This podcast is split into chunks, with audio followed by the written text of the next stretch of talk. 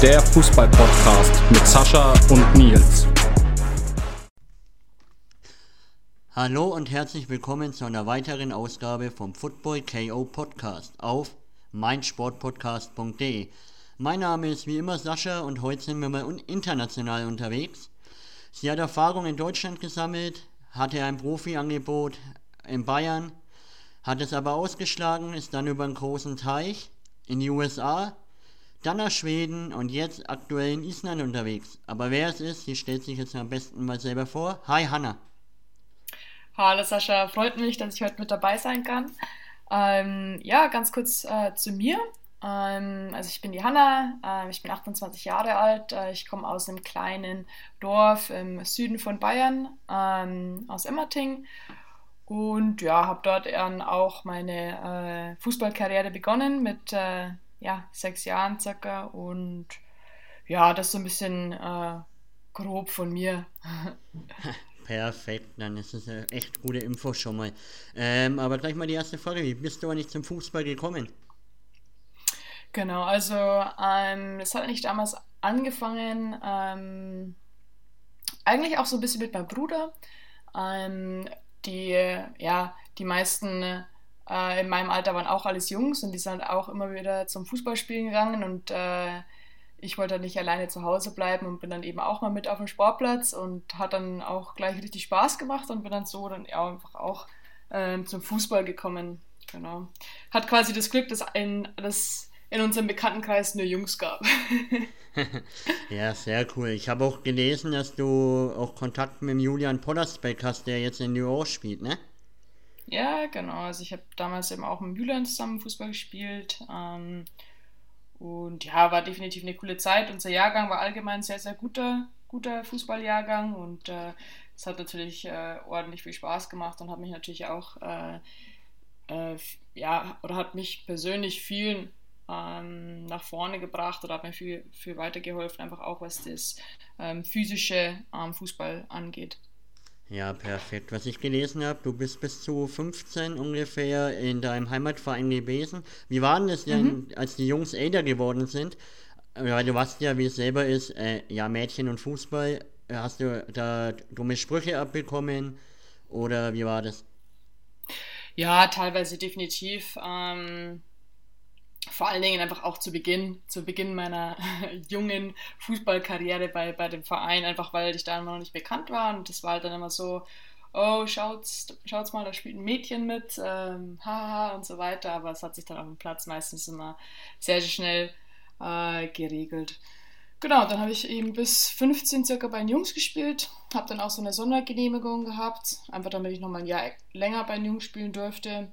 Und ja, aber irgendwann ist halt dann einfach die, der ja, physische Unterschied einfach zu groß. Ähm, vor allen Dingen, wenn man in, in Vereine spielt, wo es halt dann irgendwie vielleicht ein bisschen körperlich rasant dazugeht und vielleicht nicht ganz so technisch sauber, sauber ist, dann ähm, ist es dann, war das dann auch der zeitlich der, der ein guter, guter Schritt, dann auch äh, zum FC Bayern in die Jugendakademie dann auch zu gehen. Ja klar, ich kenne ja, ich bin ja auch vom Dorf, aber aus Franken halt. Und da haben wir auch ein paar Mädels, aber da merkst du jetzt schon in der U11 halt den körperlichen Unterschied. Also wenn ich meine Mädels anschaue, die mitspielen und die Jungs, der fängt jetzt schon an, der körperliche Unterschied, nicht erst ein wenig später, wie es vielleicht früher war. Genau. Ja, definitiv ist da ein Unterschied. Ähm, das eine oder andere kann man dann halt einfach mit, mit äh, ja, Technik oder Finesse vielleicht einfach auch wegmachen oder einfach auch clever spielen. Und ähm, wobei es trotzdem auch ähm, ist für mich wirklich sehr, sehr viel oder sehr, sehr weit äh, weitergebracht hat, ähm, so lange wie möglich bei den Jungs zu, zu, spielen. Das empfehle ich auch heute noch den Mädels. Ähm, ich weiß, dass es mittlerweile sehr, sehr viele Mädchenmannschaften gibt und das ist auch richtig klasse, finde ich super. Ähm, aber selbst wenn man jetzt in der Mädchenmannschaft spielt, schadet es vielleicht nicht, dass man dann vielleicht auch ein, zwei Mal in der Woche vielleicht bei den Jungs mit trainiert. Ja klar, freilich, am Ende hilft es denen ja, sich dann durchzusetzen, egal in welcher Liga genau. halt. Genau. Und zwar, du bist ja wahrscheinlich in deinem Heimatort wohnen geblieben und dann zum FC Bayern. Mhm. Wie hast du das denn mit der Schule auch hinbekommen? Ähm, ja, gutes Thema. man muss äh, definitiv sehr diszipliniert sein, damit man das auch alles hinbekommt. Ähm, meine Lehrer haben mich damals auch äh, relativ gut unterstützt, ähm, aber es ist definitiv so, dass dann die Hausaufgaben oft dann auch äh, während der Fahrzeit im Auto oder im Zug oder dann auch zu Auswärtsspielen im Bus gemacht werden. Ähm, ich habe definitiv sehr, sehr viel Schulzeit auch verpasst, vor allen Dingen auch in der Oberstufe. Ähm, ich dann irgendwie zu Lehrgänge zum BV oder auch in der Jugendnationalmannschaft bin. Ähm, ist nicht immer einfach, ähm, aber es hat definitiv ganz gut funktioniert. Ja, du hast ja, glaube ich, ein Abitur von 2,0 gemacht, ne? Mhm, genau, ja. Also hat Kann ja sehen ein, lassen. Ja, auf, je, auf jeden Fall. Fragt heutzutage eigentlich keiner mehr, aber ähm, ja, definitiv. Wie war denn der größte Unterschied für dich bei den Bayern so im Gegensatz zu deinem Heimatverein? Ja, also da ähm, wurde dann einfach auch viel, viel mehr Wert auf Technik gelegt oder einfach auf das allgemeine Spielsystem. Ähm, also das war dann auch so zum ersten Mal, wo ich dann mehr oder vermehrt auch Viererkette gespielt habe und so weiter. Ähm, Das hat natürlich beim BV auch schon angefangen oder dann auch in der Jugendnationalmannschaft, aber da war einfach dann das technisch-taktische ähm, ganz anders. Ja klar, wie bist du eigentlich aufgenommen worden bei den Mädels vom FC Bayern? Weil es ist ja trotzdem ein großer Verein Mhm. halt, ne? Genau. Ähm, das war ein, wir haben damals irgendwie so ein Jugendturnier einfach auch gespielt und es war ein Scout vom, vom FC Bayern eben auch da, allerdings ein Scout für die Jungs. Und ähm, ich bin dem aufgefallen und der ähm, hat mich dann an die damalige Cheftrainerin von der U17 weitergeleitet, beziehungsweise hat ihr meine, meinen Kontakt gegeben. Und dann hat sie mich da mal angerufen und ja, dann bin ich mal zu einem Probetraining. Und dann wollten sie mich auch direkt nehmen. Ich habe aber dann gesagt, ich, ich will noch mal ein Jahr bei den Jungs spielen und ähm, bin dann eben nach dieser Sondergenehmigung dann auch erst äh, zum FC Bayern. Genau. Okay. Aber das ist ja für dich trotzdem dann eine Ehre, ne? Von so einem 4000 Absolut. Einwohnerort nach München. Absolut, definitiv. Hattest du auch noch Das andere Angebote oder eher nur der FC Bayern? Nee, nur der FC Bayern. Und ja, das war damals natürlich auch mega cool, vor allen Dingen als junger Teenager. Ich meine, wir sind da auch extrem verwöhnt worden, was zum Beispiel auch die Ausrüstung angeht. Und ähm, ja, das war einfach war eine, war eine sehr, sehr coole Zeit. Ja, glaube ich dir. Du bist ja, glaube ich, dadurch auch in die U15-Nationalmannschaft gekommen, dann U17 Mhm. Europameisterin, habe Mhm. ich gelesen. Mit sogar sehr bekannten Namen. Wie war das für dich damals, da mit Sarah Debritz und so weiter zusammenzuspielen? Ja, das war natürlich äh, eine ganz, ganz coole Sache. Ähm, ich meine, so Leute wie Sarah Debretz, äh, das sind natürlich dann nochmal extra klasse. Sieht man auch jetzt an, an ihrer Karriere, ist natürlich absoluter Wahnsinn. Ähm, aber jetzt rückblickend, das ist natürlich richtig cool, wenn man da mit so großen Namen einfach auch schon mal zusammengespielt hat und es hat, hat sich einfach damals auch schon gekennzeichnet, dass die mal äh, ja, ganz außergewöhnliche Spielerinnen werden. Ja, glaube ich dir auf jeden Fall. Und hattest du in der Jugendzeit ähm, schon irgendwelche Spielerinnen, wo, wer war da denn deine stärkste Gegenspielerin, Mitspielerin? Ist da eine bekanntere dabei oder haben die alle mit dem Fußball aufgehört? Ähm, du meinst jetzt damals bei mir in der Mannschaft oder Ja, auch? äh, Ähm, ja, in der Mannschaft, Gegner, technisch in der Jugend halt erstmal. Ja, gut, Jugend. Ich meine, beim FC Bayern, wir haben da, damals gab es ja noch keine Jugendbundesliga, das heißt, wir haben noch nicht in ganz Deutschland gespielt. Ähm, ich habe damals mal dann auch äh, gegen Melanie Leupolz auch gespielt. Wir haben auch mal gegen ähm, Jennifer Maruschan mal gespielt. Ähm, ja, das sind natürlich auch äh, absolute Topspieler gewesen und das war natürlich auch, ja, ein, ein cooles Battle, sagen wir es mal so. Glaube ich dir. Und dann nach der U17 hat der FC Bayern mit dir eigentlich fest geplant und du hast denen einen Strich durch die Rechnung gemacht, ne? Ja, mehr oder weniger. Also ich habe halt damals, ich habe damals dann noch ähm, in der zweiten Frauenbundesliga gespielt, habe dann ähm, zu der Zeit ähm, dann auch mein Abitur gemacht, ähm, habe dann auch in der ersten dann die Vorbereitung mitgemacht und immer wieder mal mittrainiert und so weiter. Ähm, hätte dann vielleicht auch auf einer kleinen, ja, sagen wir mal 500 Euro Basis dann auch anfangen können. Zu damaligen Zeiten ähm, war das äh, im Prinzip ganz ordentlich. Ähm, heutzutage, Gott sei Dank, ähm, ist die finanzielle Sache da auch schon viel, viel besser. Ähm, aber das war halt für mich einfach nicht, ähm, ja, tragbar in der Hinsicht. Ich wollte definitiv weiter studieren, ähm, mir da einfach auch ein Standbein aufbauen und das wäre einfach nicht möglich gewesen, die ganze äh, ja, zeitliche und auch körperliche Belastung mit einem Studium dann da eben auch zu äh, vereinbaren. Ja, klar, glaube ich dir, weil ich meine, okay, finanziell hat sich jetzt heutzutage schon geändert, aber meiner Meinung nach äh, ist es immer noch zu wenig, weil ihr macht ja genau Absolut. das gleiche wie die Männer, nur dass ihr nebenbei noch arbeiten müsst. Richtig, ja. Die meisten arbeiten tatsächlich noch. Es gibt nicht so viele, die komplett davon leben können. Wobei die meisten, denke ich mal, in der ersten Bundesliga mittlerweile schon ähm, ganz gut davon leben können. Aber halt, man kann sich halt auch nichts, nichts sparen und danach der Karriere ist halt dann vorbei. Und dann können auch nur wenige ähm, vielleicht in, in irgendwelche Trainerlaufbahnen einschlagen und so weiter. Ja, freilich. Und dann bist du ja in die USA, um mit einem Stipendium, mhm. um weiter zu studieren. Und ganz ehrlich, ja. USA ist ja der Fußballland für die Frauen schlechthin, ne? Ja, absolut. Ich meine, es war richtig klasse. Ähm, ich habe da auch sehr, sehr hoch, hochklassig gespielt. Ähm, vom Niveau her war das auch mindestens äh, so, ja, zweite Bundesliga, vielleicht sogar teilweise erste, untere Bundesliga. Ähm, allgemein das Außenrum, unabhängig vom Fußball, war mehr als professionell. Ähm, das kann sich vermutlich auch, auch heutzutage oder kann da, kann da keine äh, der Top-Frauen-Mannschaften äh, vielleicht mithalten, vielleicht die, die ganz oben spielen. Ähm, einfach weil die finanzielle möglich die finanziellen Möglichkeiten in den USA ganz anders sind als wie in Deutschland oder auch allgemein in Europa im Profisport, auch was die, was die Herrenabteilungen angeht.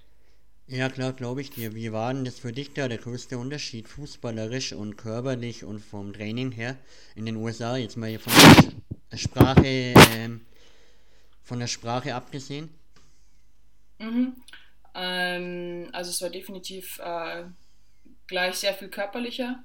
Ähm, da wird auch sehr viel mehr auf Kraft- und Athletiktraining äh, gelegt. Ähm, jetzt rückblickend ähm, war das definitiv sehr von Vorteil oder ich profitiere auch heute noch davon, von der, von der ja, Ausbildung. Ähm, da wird viel Wert auch auf die Ernährung des Athleten gelegt, auch auf die Regeneration, auch ähm, ja, das, das Ganze außen, außenrum ist einfach äh, ja, krass.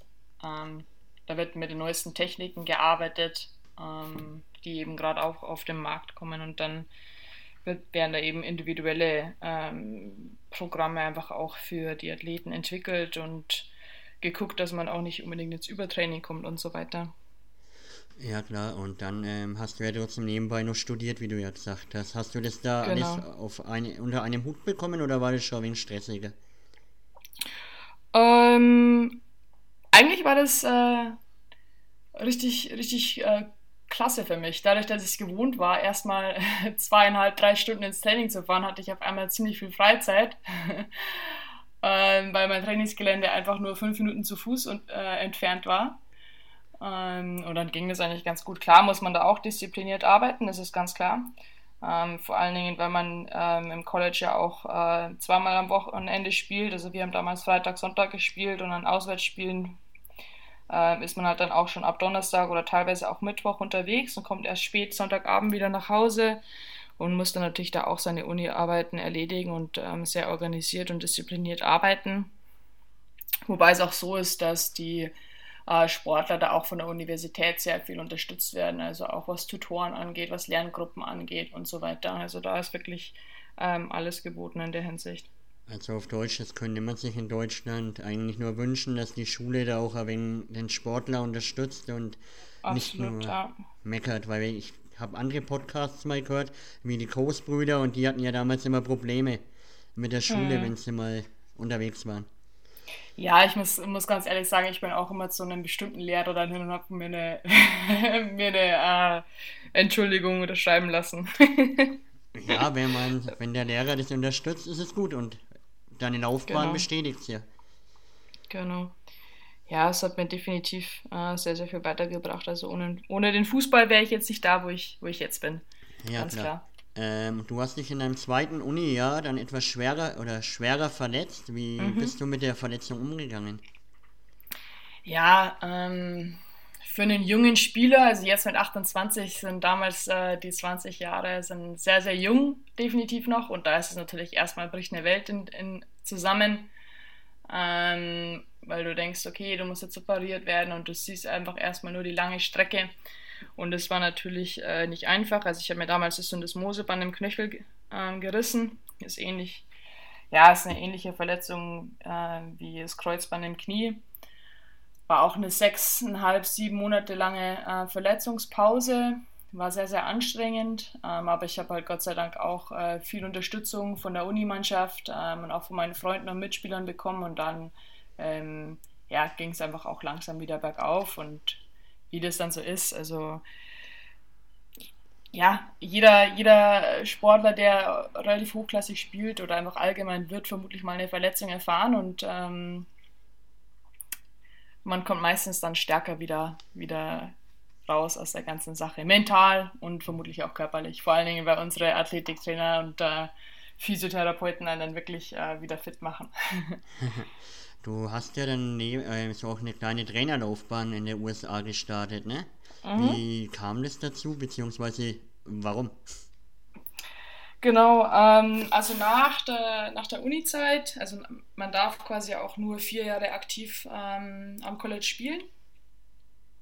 Mir hat es aber dann in den USA sehr, sehr gut gefallen, habe da wirklich sehr, sehr gute Freunde auch gefunden und ähm, ja, wollte dann einfach bleiben und habe das dann eben quasi so äh, gemanagt, dass ich ein Stipendium für ähm, ja, so eine äh, Coaching-Position hatte, also Graduate Assistant Coach heißt es ähm, so eine Assistenztrainerposition und habe dann dort eben auch meinen Master gemacht. Und ja, war dann da zwei Jahre an äh, einer äh, Uni als Assistenztrainer tätig und war auch eine sehr, sehr coole Zeit. Ähm, allerdings hat es mich immer noch viel zu sehr gereizt, selber nochmal aktiv zu spielen. Habe mich dann eben auch nochmal fit trainiert und habe dann als Überbrückung erstmal noch die, ein halbes Jahr in Schweden auch gespielt und Genau. Ja, das wollte ich mich gerade fragen, weil du bist ja dann für, nur, für, nur für ein halbes Jahr nach Schweden gewechselt. Hat es dir da nicht gefallen oder? Doch, es hat mir nicht schon gefallen, aber es war so, dass ich eben dann im Mai mit dem Studium fertig war und bin dann quasi ähm, nach Schweden, um da eben dann die zweite Hälfte der Saison noch fertig zu spielen. Ja, aber hast du keinen genau. weiteren Vertrag erhalten oder hast du dann selber für dich gesagt, ähm, erstmal woanders hin?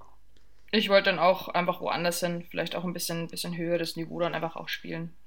Also ist das schwedische Niveau eher, sag mal, wie in Deutschland, äh, Bezirksliga oder so? Nee, nee, also die schwedische Liga ist wirklich auch sehr, sehr gut und definitiv auch mit der ersten Bundesliga zu vergleichen. Ich habe damals in der zweiten schwedischen äh, Liga angefangen.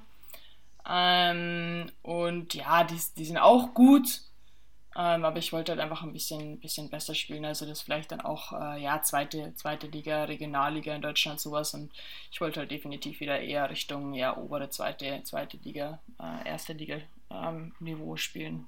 Und dann hast du dich dazu entschieden, nach Island zu deinem jetzigen Club zu wechseln. Genau, richtig. Wie, wie kam es dazu oder wie sind die Kontakte entstanden? Weil das ist ja schon außergewöhnlich. Mhm. Ja, also es ist so, dass ähm, mein damaliger Unitrainer mich an den äh, Spielermanager weitervermittelt hat und der hat mir dann auch die Position oder den, den äh, in, in, Schweden erstmal besorgt. Und ähm, eine ehemalige äh, Spielerkollegin von der Uni, ähm, die hat bei dem Verein schon mal gespielt und der hat es auch wirklich gut gefallen und ähm, ja, die Lage hier in Island hat mich schon immer sehr, sehr interessiert oder das Land allgemein und habe ich immer gesagt, hey, wie sieht's aus? Gibt es Vereine in Island, die eventuell interessiert wären? Und ähm, ja, dann habe ich ein gutes Angebot von, von meinem jetzigen Verein bekommen, habe das auch direkt angenommen und äh, bin seitdem hier.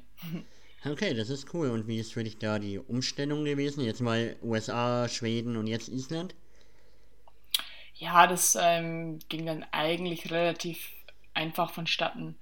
Ähm, ja, also zu dem Zeitpunkt war ich dann vielleicht auch schon gewohnt, wieder mal wo, also ja, neu anzufangen, neue Leute kennenzulernen, neue Umgebung, neue Sprache, neue Kultur, aber man gewöhnt sich dann eigentlich relativ schnell ein. Ähm, das ist vielleicht auch der Vorteil an der Mannschaftssport, weil man natürlich dann auch Mannschaftskollegen hat, äh, man sofort eigentlich in, in der sogenannten Community dann einfach auch ist und ja, genau, man hat dann auch nicht wirklich so die Wahl, sich nicht, nicht äh, zu integrieren. Und wie ähm, hast du das Spielniveau? Also für dich jetzt erstmal nach einem halben Jahr Schweden, dann dahin die Vorbereitung sprachlich wahrscheinlich auf Englisch, oder? Ja, es ist alles auf Englisch, genau. Hast du dich dann sofort als Stammspielerin durchgesetzt oder hast du erstmal eine Zeit gebraucht? Nee, ich habe mich dann auch äh, direkt als Stammspieler durchgesetzt und ähm, ja, habe mich dann da auch sehr, sehr gut, sehr, sehr schnell integriert. Genau.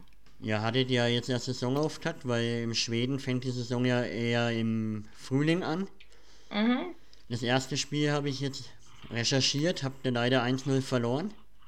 Ähm, ja, das war, das war sogar schon das zweite Spiel, ja, haben wir 1-0 verloren, das erste unentschieden.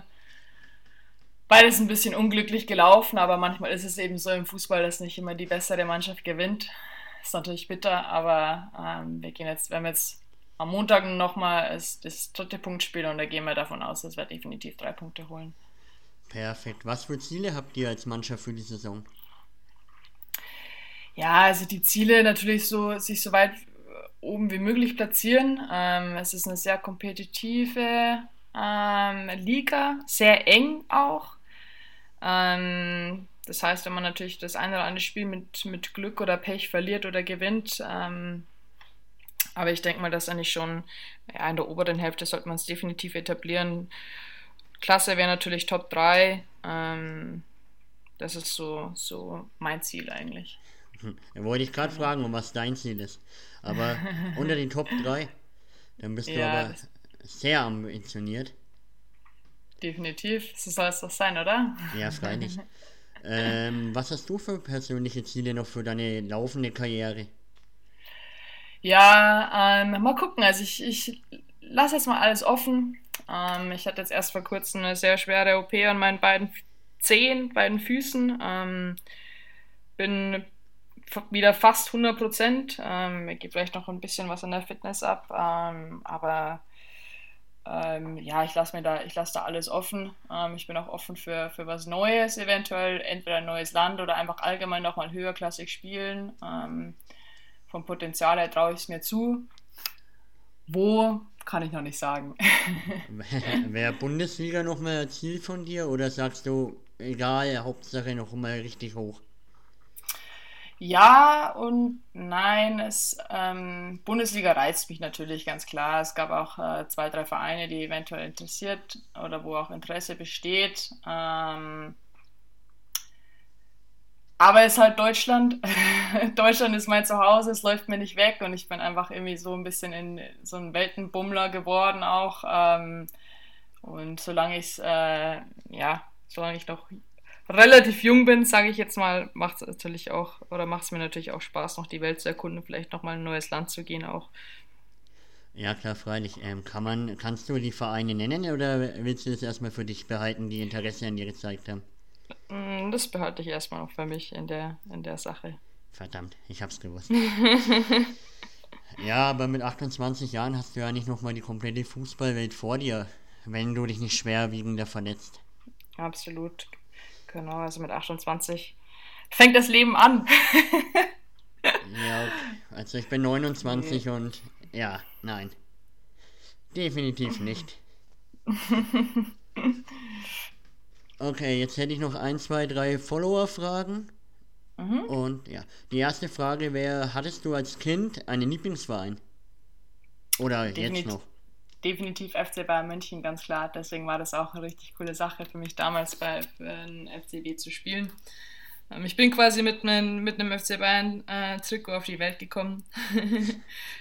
Vor allen Dingen, ich meine, ich bin ja im Süden von Bayern aufgewachsen, da gab es dann quasi entweder nur rote oder blaue, hauptsächlich rote und ähm, genau. Wir waren einer von den, ich war einer von den roten Fans. ja, kenne ich. Ich war früher, bevor ich bekehrt worden bin, auch ein Rote. Und, oh, jetzt, und jetzt? Weinrot. Nürnberg. Weinrot, Nürnberg. Ich wollte gerade sagen, Nürnberg vermutlich. Ja. ja, die Nürnberger Frauen, die machen sich auch ganz gut. Die haben sich auch ziemlich ziemlich krass weiterentwickelt. Ja, mit der Lea Paulik, der Torhüterin, habe ich mhm. auch schon eine Folge aufgenommen. Ah, ja, cool. Ja, ich kenne ich kenn nur Luisa Richard, glaube ich. Mit der, glaube ich, habe ich mal Bayern-Auswahl gespielt, wenn es noch stimmt. Ähm, genau. Nee, aber ich verfolge natürlich auch die deutsche erste und zweite Bundesliga.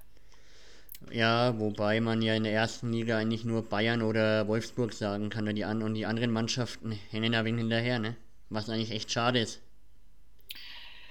Ja, ähm, Bayern und Wolfsburg haben natürlich auch einen sehr, sehr guten Kader. Die haben natürlich auch äh, jetzt auch äh, monetär ein bisschen mehr investiert und das zeigt sich natürlich auch, aber die machen, leisten natürlich auch gute Arbeit und äh, haben sich das deswegen natürlich auch verdient, wobei die anderen Mannschaften natürlich auch ähm, ja, äh, gut mithalten können und ähm, vor allen Dingen äh, untereinander dann eben auch ein hoher Konkurrenzkampf dann auch nochmal äh, herrscht.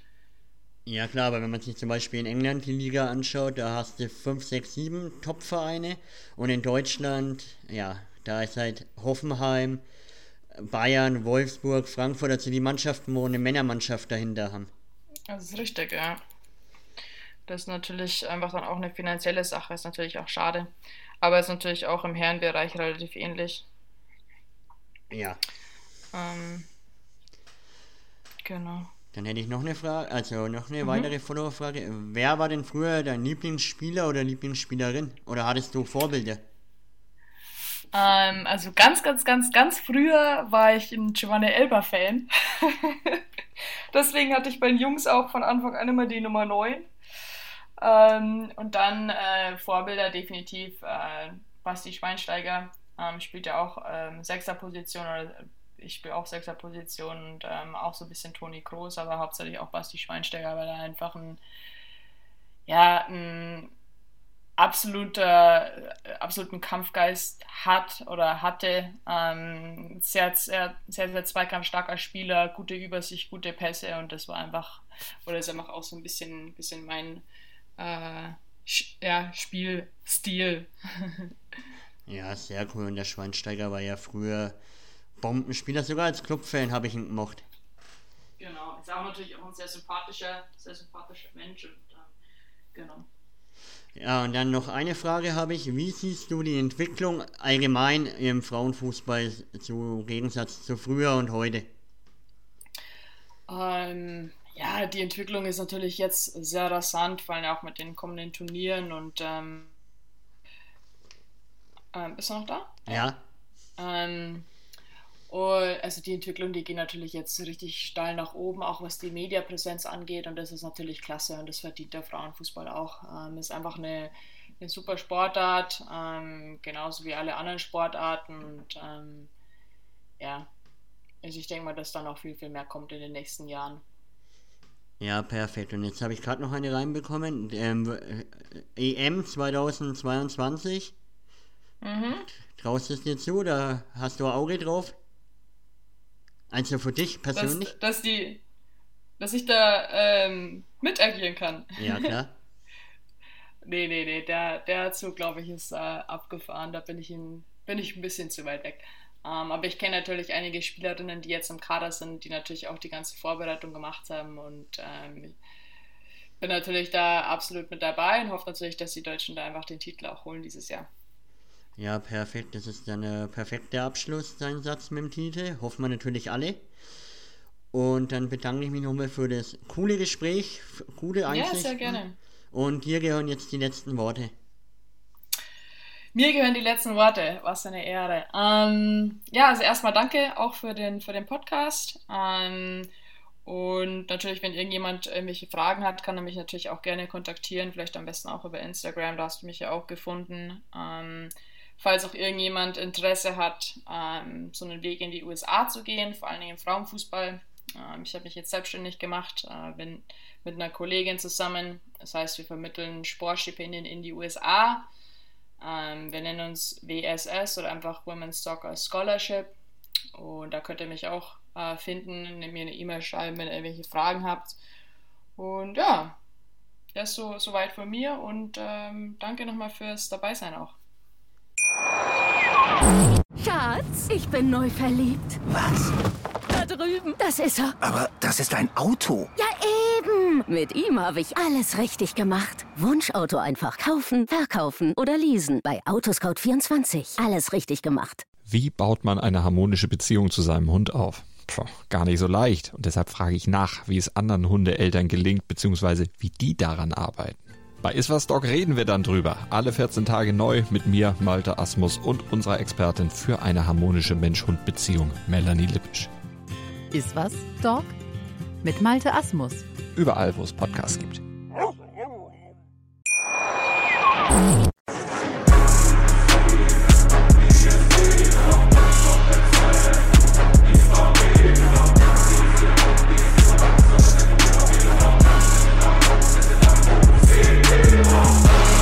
Football KO, der Fußball-Podcast mit Sascha und Nils. Schatz, ich bin neu verliebt. Was? Da drüben. Das ist er. Aber das ist ein Auto. Ja, eben. Mit ihm habe ich alles richtig gemacht. Wunschauto einfach kaufen, verkaufen oder leasen. Bei Autoscout24. Alles richtig gemacht.